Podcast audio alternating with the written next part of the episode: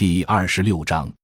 第四章：谨防当前国际外部性风险叠加国内社会动荡。一、发展中国家首要的安全问题是面临着全球化挑战下的严峻的国际外部性风险叠加国内内生性风险的复杂挑战。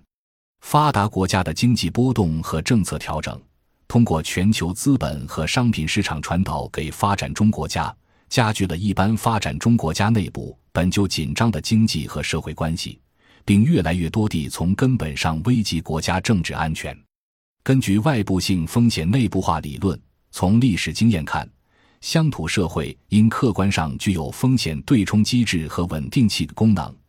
因而仍然是当前应对全球化风险叠加的挑战下发挥政府主导和人民主体作用的最佳领域。当前急需在构建乡村良性治理结构和创新乡村治理机制的基础上。强化乡村外部风险内部化功能，据以构建国家综合安全体系，使国家安全宏观战略具有有效落实的微观基础。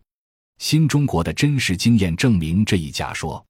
发展中国家的内生性风险是由殖民历史包袱与现代工业化政策所产生的。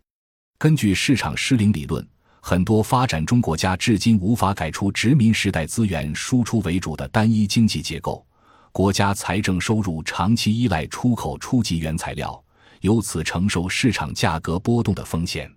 此外，由于仿效西方工业化，引进外资及外债，加之农地私有化制度条件下被福特主义大农业及其配合的资本深化，造成大量农民失地，涌入大城市贫民窟，导致一方面城市化率过高，集结贫穷与动乱。另一方面，城市完全无产的绝对贫困人口生存开支伴随物价上涨而不得不要求提高贫困标准。近年来，四美元日人均收入也造成劳动力价格上升，本地劳动力资源难以形成比较优势。欠发达国家和地区经济基础薄弱、收益低下、无力支撑高成本的现代化上层建筑，外部主体进入乡土社会，遭遇组织涣散产生的交易费用难题。官方法治需要的正规治理缺乏组织载体，一般都导致治理主体缺失。根据政府失灵理论，越是现代化政府，越是债务缠身，越是依然受制于本国乃至跨国资本的操纵，故城乡社会共同抵抗外部风险的基础均十分薄弱。